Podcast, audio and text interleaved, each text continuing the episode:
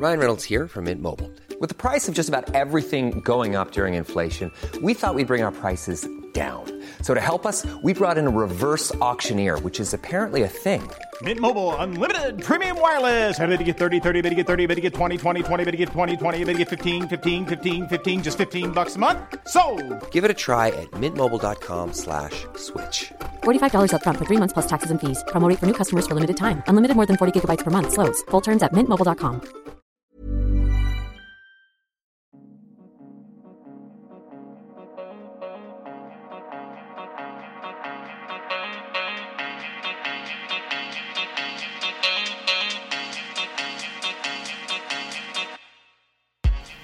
Hello à toutes et à tous et bienvenue dans Métropolite. Moi, c'est Noémie et dans ce podcast, on vous parle nourriture du monde. À chaque épisode, je pars à la rencontre d'expatriés vivant en France et prêts à partager avec nous la cuisine de leur origine et à nous en dire plus sur leurs habitudes alimentaires.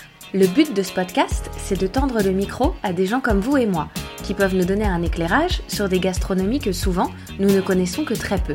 À la fin de chaque épisode, mon invité et moi partons à la découverte d'une adresse censée être la plus proche de ce qu'ils mangent quand ils sont dans leur pays d'origine.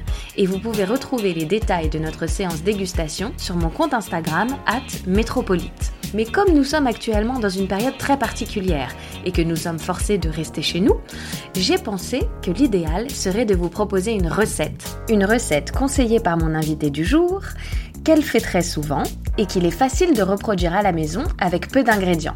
Alors je laisse place à l'interview avec Zineb et avec elle, on s'envole pour le Maroc.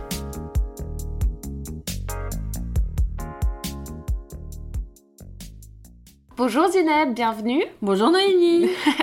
Alors, est-ce qu'on peut commencer par une petite présentation? Est-ce que tu peux me dire quel âge tu as, d'où tu viens exactement? Alors, euh, je m'appelle Kadmiri Zineb, j'ai 30 ans. Je suis née à Fès, au Maroc, mais à l'âge de 12 ans, euh, j'ai déménagé vers Casablanca, plus grande ville au Maroc. Je suis venue en France à 18 ans, après avoir eu mon bac au lycée français, pour faire mes études. Donc, j'ai fait 6 ans euh, d'études euh, école de commerce. Et ensuite, je suis rentrée pendant 5 ans pour travailler au Maroc. Et petit changement, euh, je me suis mariée, du coup, je suis revenue en France, euh, à Paris, avec mon mari qui est également marocain euh, d'origine de Casablanca. D'accord. Dans quelle région de France t'étais quand tu faisais tes études Alors, j'étais deux ans à Toulouse et puis trois ans à Amiens. Donc, j'ai fait le sud et le Ah, nord. Ok, super, oui, donc t'as fait les extrêmes. Exactement. Et là, tu vis à Paris depuis combien de temps? Alors là, ça fait deux ans que je suis à Paris. D'accord. T'es né à Fès, puis ensuite tu as habité longtemps à Casablanca. Pour les gens qui ne connaissent pas du tout la géographie marocaine, euh, tu peux nous dire dans quelle région ça se situe? C'est nord, sud, milieu?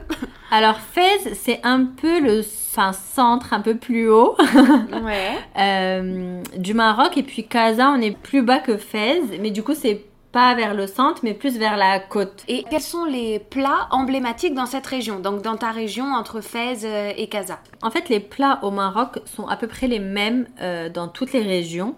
Il y aura une petite variance dans la manière de cuisiner. Le plat est le même, mais par exemple, un poulet aux olives de Casa, de Marrakech ou de Fès ne sera pas exactement le même. Je comprends. Après, à savoir, à Marrakech, il y a quelque chose de très très connu, c'est la tangia. Mhm. Euh, et en fait, c'est un tagine de viande qui est très très connu euh, et c'est vraiment spécifique à cette région-là. Généralement, c'est une viande d'agneau qui est cuisinée pendant plusieurs heures dans des tagines. Donc du coup, ça garde vraiment toute la saveur de la viande, le goût. Et puis voilà, ça donne un... C'est vraiment très très bon, il faut tester. Mais du coup, c'est euh, la meilleure, euh, elle se trouve à Marrakech. C'est pas un plat qu'on peut retrouver à Casa ou à Fès. Donc on en sait un peu plus maintenant sur euh, les régions euh, marocaines et les euh, spécialités qu'il peut y avoir dans ces régions. Maintenant, si on parle de ton quotidien à toi quand tu vivais au Maroc, quels étaient les plats qui revenaient le plus souvent sur la table, que tu mangeais le plus souvent? Une journée typique, je vais de- te donner plusieurs euh, petits déjeuners et plusieurs déjeuners, dîners euh, phares que j'avais si je prends une semaine euh, typique de ma vie quand j'étais encore chez papa et maman. Oh, Vas-y, Donc au faim. petit déjeuner, c'est alors c'est soit quelque chose qu'on appelle la harsha. Donc en fait c'est fait à base de semoule. C'est un peu en fait comme comme du pain complet, mais pas du tout. en fait, ça... T'as la texture du pain complet, mais absolument pas le goût. D'accord. Euh, c'est assez croustillant de l'extérieur, mais moelleux de l'intérieur. Mm. Je mettais, je mangeais ça avec du miel ou de la confiture ou euh, un fromage si je voulais un peu avoir le goût salé le matin. Sinon, le, la typique crêpe marocaine, euh, ce serait le msemen. Mhm. Donc ça, pareil, euh, c'est soit avec de la confiture, du miel euh, ou du fromage, D'accord. ou très très bien, si on a très faim le matin, fromage et miel. Oui. ça, c'est le, la- le combo parfait euh, en termes de goût. Et quel type de fromage euh, tu mangeais au Maroc? Parce que nous, en France, bon, il y en a, euh, y en a une foule. Mais qu'est-ce que c'est au Maroc le fromage habituel? Alors, le fromage habituel, ça serait vache kiri kiri.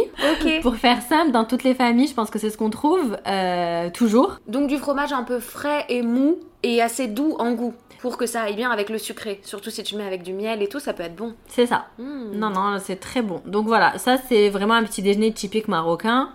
Euh, Il y a également aussi le beignet marocain. Ça, c'était souvent euh, pour le dimanche matin en famille, le petit déjeuner en famille, pas forcément en semaine. Ça s'appelle le sponge. C'est exactement pareil qu'un beignet. Donc en fait, il est trempé dans l'huile et voilà. Mais très très bon. Et pareil, euh, quand on le finit pas au Mhm. petit déjeuner, au goûter, on met ça, on le coupe en petits morceaux euh, à la poêle avec un peu de miel. Du coup, ça donne un petit côté un peu caramélisé, très bon pour le goûter. Hum, sympa. C'est comme recycler un peu le pain perdu euh, comme on fait quand Exactement. repasses à la poêle. C'est euh, exactement ça. Beignet perdu. Voilà. Ok. Et pour les amateurs de salé, des œufs à la viande séchée. Donc le terme, ce serait le khlié.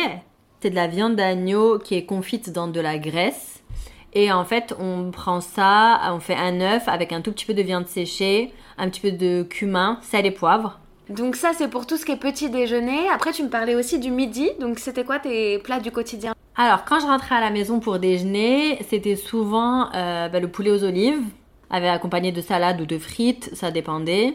C'était euh, bah, des tagines, Ok. tagine euh, bah, aux légumes avec accompagné par exemple un tagine de poulet aux carottes ça c'était vraiment quelque chose qu'on faisait assez souvent et qu'on aimait bien c'est le seul tagine d'ailleurs chez nous en tout cas que qu'on fait au poulet le reste c'est à base de viande tagine euh, viande pomme de terre D'accord. Donc agneau, pomme de terre. Quand tu dis viande, c'est encore agneau. donc généralement nous c'est que du bœuf Ok.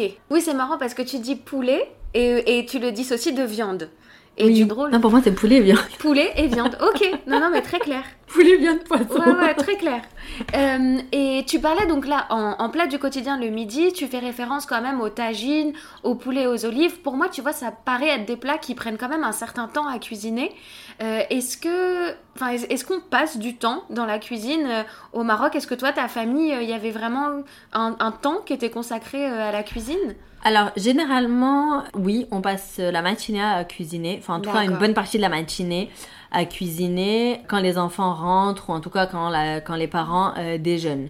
Après, j- quand par exemple on cuisine un tagine, ça peut aussi se conserver. Que ce soit pour le lendemain ou pour le soir, si une des personnes n'a pas mangé, ça peut rester pour le dîner. Et tu réchauffes. Voilà, Ouais. c'est réchauffé.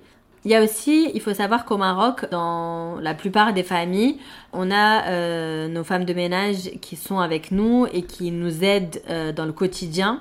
Et du coup, c'est soit la mère de famille qui s'occupe de faire la cuisine, ou ce sont nos femmes de ménage qu'on considère souvent comme nos nounous, parce que c'est celles qui nous ont fait grandir et euh, qui nous ont vus en fait euh, au fil des, du temps euh, dans la famille. Donc en fait, c'est elle qui s'occupe vraiment de la cuisine et de préparer à manger le matin. D'accord. Et de faire mijoter des bons petits plats du coup pendant plusieurs C'est heures. ça. Après, il faut savoir qu'on mange pas des tagines tous les midis, Oui. que ça nous arrive aussi de manger des plats à l'européenne, euh, enfin soit un poisson au four avec des légumes, euh, soit bah, des pâtes. euh, oui, avec, des euh, trucs simples quoi, qui se c'est font ça. plus, euh, plus rapidement. Voilà. Et Zineb, là, on parle du quotidien. Et euh, moi, je pense tout de suite au couscous. Est-ce que c'est un plat du quotidien? Est-ce que c'est quelque chose que tu avais l'habitude de manger souvent quand tu étais au Maroc dans ta famille? Ça dépendait. Le couscous, nous par exemple, on le fait souvent le week-end parce que c'est là où on était en famille. Vendredi, chacun travaille, donc Mhm. voilà. Et c'est un plat qui se mange bien quand on est vraiment tous ensemble. Couscous à deux, c'est- pas, c'est pas marocain. Ouais, ouais, ouais, c'est un plat convivial, donc du coup, ça. ça rassemble plus. Exactement. Donc, couscous aux sept légumes, carottes, pommes de terre, navets, Mhm. courgettes. Il y a des fèves, des Ouais. pois chiches aussi. Euh, donc, viande. Pas de poulet, pas de merguez chez nous. C'est de l'agneau que généralement on utilise. C'est ce qui est euh, le plus souvent utilisé dans le couscous au Maroc. On peut trouver genre d'autres viandes euh, comme la viande de bœuf, Mhm. mais voilà. Traditionnellement, ce serait l'agneau. Et puis, euh, certaines familles aussi rajoutent les raisins secs. En fait, ce sont les raisins secs un peu caramélisés euh, aux oignons qu'on rajoute également en fait euh, au couscous. Soit on peut le faire avec euh, la viande, sans les légumes, ou on peut le rajouter en surplus en fait euh, juste à côté, à part. D'accord. Ok, donc c'est un petit accompagnement. Exactement. En fait, ça va dépendre de chaque famille. Est-ce que la famille préfère que ce soit seul ou, euh, ou euh, dans le couscous? Ok. Ok. Et donc là, tu nous as parlé des petits déjeuners, tu nous as parlé des déjeuners. Est-ce que tu mangeais des choses aussi en particulier au dîner? C'était assez léger, une protéine, enfin vraiment en escalope de poulet ou un filet de poisson avec un légume, une soupe. euh, c'est voilà. Nous, chez nous, le dîner c'est assez léger. D'accord. Donc là maintenant on en sait vraiment euh, beaucoup plus sur euh, ton quotidien et ce que tu mangeais quand tu étais au, au Maroc. Est-ce que tu peux nous en dire plus pour sortir du quotidien sur les fêtes marocaines? Toi vraiment les moments importants qui rythmaient ton année et la nourriture qui était liée à ces fêtes. Alors, le moment le plus important pour moi, c'était le mois de Ramadan. C'est euh, le mois que j'apprécie le plus euh, pour en fait toute euh, la convivialité, tout l'esprit famille euh, qu'il peut y avoir dans les maisons, pour tous les repas en fait partagés qu'on a. Euh, le fait de se retrouver avec euh, toute notre famille à tous les repas en fait tous les jours, c'est très agréable. Euh, après, on, on mange beaucoup, donc on prend beaucoup de kilos. Ça, c'est moins, c'est le côté moins agréable. Donc, pour les plats traditionnels de Ramadan, euh, selon les familles, il y a le moment phare, c'est le moment de la rupture du jeûne. Donc là, c'est pareil, en fait, dans la plupart des familles, ça sera une soupe, donc appelée harira. Mhm. Donc là, c'est la soupe typique de Ramadan. Après, il peut y avoir une soupe chinoise, une- un velouté de légumes. Ça va dépendre en fait vraiment de, des goûts et des envies de toutes les familles. Mais la harira, c'est vraiment euh, le- la base. D'accord, c'est la soupe emblématique. C'est ça, c'est la soupe emb- emblématique de- du mois de Ramadan. Ça sera accompagné du gâteau sucré le plus emblématique, c'est la shebekia. D'accord. C'est à base de miel et de sésame. Mm. Donc très bon. Ça doit être gourmand. Oui, très gourmand. Il y a aussi des œufs, des dattes. D'accord. Et après, au choix des familles, il y aura du lait, des jus, les deux, du thé, café. En fait, vraiment, ça va dépendre après des habitudes de chacun des membres de la famille. Il y a des familles qui vont attendre vraiment après la prière, vers 23h peut-être, pour dîner. Un dîner qui sera à base de salade, d'un plat et puis le dessert. D'accord. D'autres familles, dont la mienne par exemple, où nous on fait une rupture de- du jeûne qui est très légère. On prend un bol en fait de cette soupe, on prend un œuf, une date, enfin de quoi en fait manger un petit peu la rupture du jeûne. Et une heure après, on dîne. D'accord. Donc vous vous ouvrez l'appétit tranquillement et ensuite vous passez aux choses sérieuses. Voilà. Donc normalement, nous c'est comme ça qu'on fonctionne et puis que mes parents euh, nous ont habitués à ce rythme-là. D'accord. Après, pour les gens qui vont à la mosquée après la rupture du jeûne, c'est vrai que c'est assez compliqué de trop manger et puis d'aller à la mosquée. Donc c'est pour ça qu'ils retardent le dîner à plus tard. D'accord. Et alors, avant le lever du soleil, il y a un dernier repas pour certaines personnes. Donc certaines le font, certaines non. Ça va dépendre aussi de comment on tient la journée. Ouais. Et là, c'est soit on prend un café, un verre de lait, des dates ou qu'on mange un peu plus, voilà, un morceau de pain, enfin quelque chose qui va nous faire tenir, Oui, d'un peu La journée, consistant. voilà. Ouais. d'assez consistant et puis quelque chose qui va nous tenir pas, euh, pas un biscuit. Oui, oui, Ou, oui, euh, bien une sûr. heure après, on a faim. Bien sûr. Donc voilà, ça c'est vraiment le typique de Ramadan. Ensuite, dans les fêtes, il y aura ben, la fête de la faim de Ramadan. Mhm. Donc c'est ce que nous, en traduction littéraire, enfin littérale, je vais appeler le petit Aïd. Donc là, c'est un petit déjeuner qu'on fait, qui est très convivial, en famille. euh, où du coup toute la famille se réunit. Généralement, tout le monde vient euh, visiter, donc soit chez les grands-parents, soit ben, chez la personne euh, la plus emblématique de la famille. Et du coup, là, bah, c'est euh, une crêpe euh, marocaine qu'on appelle le brer. En fait, c'est la crêpe euh, aux mille trous. D'accord. Donc voilà, là aussi c'est à base de beurre et de miel. On verse en fait sur la crêpe un peu de beurre et de miel chauffé. Ça a l'air trop bon. C'est très très bon. Et au mille trous, parce que du coup, la, la pâte, il y a quelque chose dans la consistance qui fait que quand tu la cuis, il y a plein de petits trous à la Exactement. cuisson. Oui, c'est ça. donc le miel, il se met bien dans les trous. C'est beurre ça, c'est Ah. bien, c'est- bien imprégné de miel Ah, et ça du doit coup être fantastique. super bon. Ok. Donc voilà. Et puis donc ça c'est le petit déjeuner euh, du petit Aïd qu'on fait en famille qui dure assez longtemps généralement. Et ça, ça se passe du coup le dernier matin du ramadan, le dernier jour de la, de la période? Non, alors ça ça se fait en fait le, le lendemain de la fin de Ramadan. Donc on fait notre dernier jour de Ramadan et du coup c'est le lendemain D'accord. qu'on fait notre petit déjeuner. Ok. Et comment tu l'appelles en arabe? Parce que tu l'as traduit littéralement. C'est C'est comment? l'Eid Srer. Ok.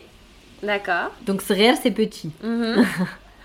Et euh, aussi, l'autre fête très importante au Maroc, ça serait euh, donc ce que j'appellerais là le grand Aïd. D'accord. Du coup, en arabe, ça serait l'Eid Kbir. Oui. Et là, euh, c'est ce qu'on appelle, je pense que ça sera plus facile, la fête du mouton. Ouais. Donc là, tradition, le matin, on égorge le mouton. Euh, c'est généralement le, la personne emblématique, enfin le père de famille, ça dépend en fait, ou euh, le fils Mhm. qui, qui accepte de faire ça. Euh, donc le boucher vient le matin, on égorge le mouton et après en fait c'est tout, on découpe la viande, on lave, mais c'est assez familial, convivial, c'est vraiment dans une ambiance chaleureuse. Ok.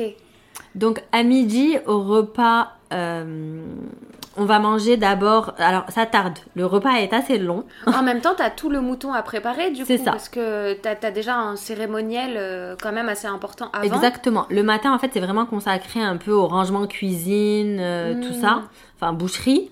Et ensuite, euh, vers 14h, je vais donner une heure approximative, mais 14h, 14h30, voire même 15h dans certaines familles, euh, ça sera... Alors, on commence par les brochettes. D'accord. Du coup, c'est vraiment d'abord que des grillades qu'on mange. Ah ouais, alors c'est une journée remplie de viande. Oui. Ouais, ouais, ouais. On est bien en protéines. Donc, du coup, euh, c'est des brochettes qu'on cuit. Mhm. La brochette la plus euh, emblématique, ce serait, en fait, c'est des morceaux de foie qui sont enrobés de graisse, Waouh. Ok. Qu'on, euh, bah, du coup, voilà. euh, Que vous faites cuire du coup. Oui, euh, ok. Façon barbecue. Donc oui, façon barbecue, euh, exactement. D'accord. Et ça, c'est trop bon. On peut manger ça dans du pain qu'on appelle le btbot. Et en fait, on peut aussi mettre un peu euh, d'anis dedans, donc ça donne un goût Mmh. super bon au pain D'accord. et, et avec un verre de thé. Ok. Ça, c'est la base. D'accord. Et euh, ça porte un nom en particulier, ce foie entouré oui, de ça graisse s'appelle le boulefef. D'accord, le boulefef. Ok. Voilà. Donc ça, c'est vraiment la brochette emblématique. Après, il y a des brochettes de cœur, enfin des brochettes de viande, il y a un peu de tout. Mais Donc le vous mangez tout Parce que là, tu cites des abats, notamment entre euh, le foie, le cœur et Oui, tout. Vous alors mangez les- oui. absolument tout. oui, les abats sont également mangés pendant cette fête-là. D'accord, ok. Rien Donc ne se voilà. perd. C'est bien. Non, rien ne se perd, on mange tout. D'accord, ok. Du coup, voilà, donc ça, ça dure. euh, bah, le soir également, il y a le repas. Il y a aussi le couscous à la tête de mou- du mouton euh, qui est également cuisiné. Euh, Il y a le plat avec tous les abats. Mhm. Donc vraiment, il y a plusieurs plats qui sont faits à base du mouton du coup qui a été égorgé. Et pareil, ça va dépendre, ça peut durer 2-3 jours de viande. D'accord. ça dépend des familles, ça dépend de- du rythme de chacun. Hmm. Mais en tout cas, c'est une journée dédiée à la nourriture. Oui, parce qu'il y a les gâteaux aussi au goûter, gâteaux marocains, thé. Et généralement, l'après-midi, c'est là où vraiment il y a la visite familiale, où tout le monde se réunit, tout le monde vient pour le goûter. Donc c'est assez, c'est vraiment très très familial ces fêtes-là. Ces trois fêtes-là, enfin, en tout cas, le tout le mois de Ramadan et les deux Aïd, c'est vraiment les fêtes où on retrouve toute la famille dans un cadre ultra chaleureux. Oui. Hormis le rythme de tous les jours, bien sûr, on se voit. Bien sûr, ok, je comprends. Oui, ça fait vraiment une césure, quoi, dans votre quotidien. C'est ça. Ok. Et je me demandais du coup, Zineb, toi là, dans ton quotidien en France maintenant, est-ce qu'il y a des plats, alors ça peut être industriel ou que tu te cuisines toi-même, ou même des boissons, euh, qui te manquent, que tu n'arrives pas forcément à retrouver euh, ici? Alors, euh, mon mari et moi, on cuisine assez souvent marocain à la maison. Poulet aux olives, par exemple, caviar d'aubergine, la salade de lentilles, enfin le plat de lentilles. On cuisine assez de choses, mais en fait, on, alors on importe les épices et l'huile d'olive pour cuisiner. Tout vient du Maroc. D'accord. Mais en fait, on n'arrive pas à retrouver le même goût. Hmm. Donc c'est sûr qu'il n'y a pas les mêmes légumes, il n'y a pas la même euh, manière de faire parce qu'on n'a pas les mêmes cocottes, on n'a pas les mêmes cuisines. Mais euh, alors c'est bon, ça nous fait du bien parce que du coup c'est les plats du Maroc, mais euh, ça n'a pas les mêmes saveurs que ce qu'on mange à la maison. D'accord, ok. Donc il n'y a pas une chose en particulier qui me manque, mais c'est plus euh, la saveur et le goût des plats. Oui, c'est ce truc que tu as du mal à retrouver parce que c'est pas exactement la même chose euh, que les goûts que tu as en bouche quand tu es, quand t'es au Maroc. C'est ça. D'accord, ok. Donc voilà. Mais euh, en fait, ça fait du bien de rentrer à la maison, même si quand on rentre chez les parents, ils nous disent Mais vous avez envie de quoi? On dit Bah rien de particulier. Mais en fait, si, quand on remange, euh, quand on remange à la maison, ça nous fait du bien. On se dit Hum, Ça nous avait quand même manqué. Bah oui, tu te dis en fait c'est ça que je veux et que j'arrive pas à recréer quoi. C'est ça. D'accord. Et euh, est-ce qu'il y a une adresse pour toi dans Paris dans lequel tu arrives à retrouver un peu le goût du pays, même si c'est pas totalement?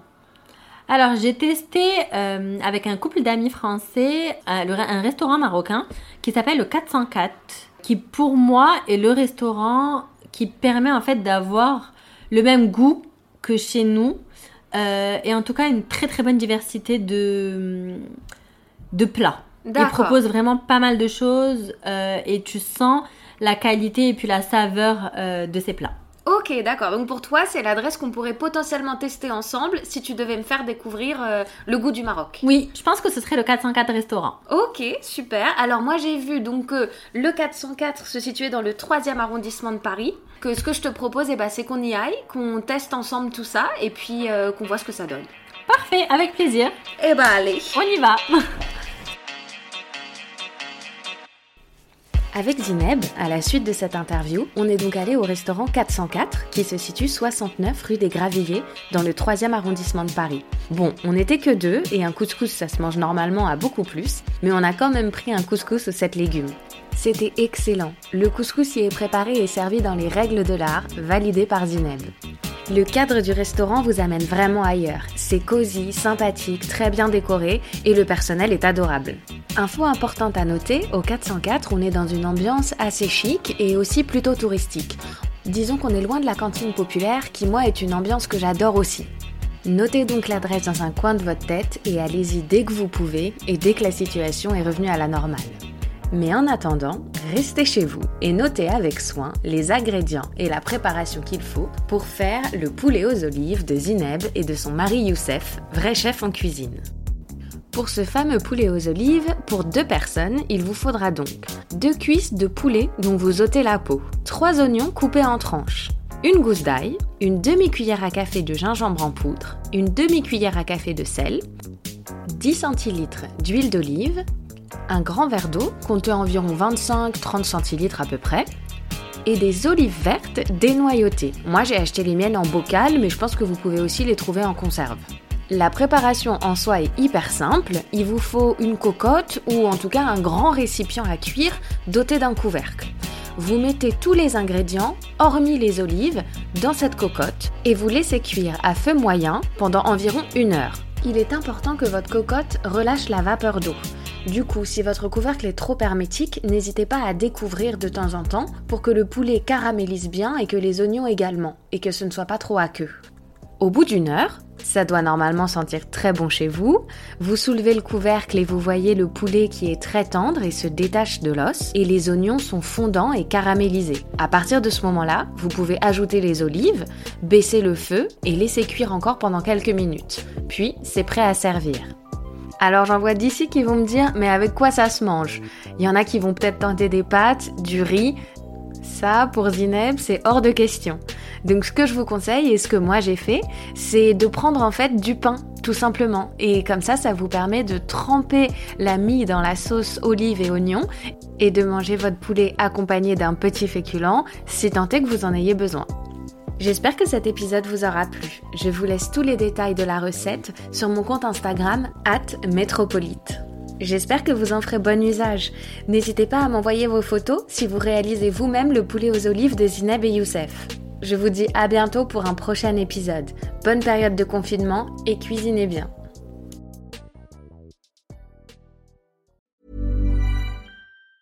Hey, it's Danny Pellegrino from Everything Iconic. Ready to upgrade your style game without blowing your budget? Check out Quince. They've got all the good stuff shirts and polos, activewear, and fine leather goods, all at 50 to 80% less than other high end brands. And the best part? They're all about safe, ethical, and responsible manufacturing. Get that luxury vibe without the luxury price tag. Hit up quince.com slash upgrade for free shipping and 365 day returns on your next order. That's quince.com slash upgrade.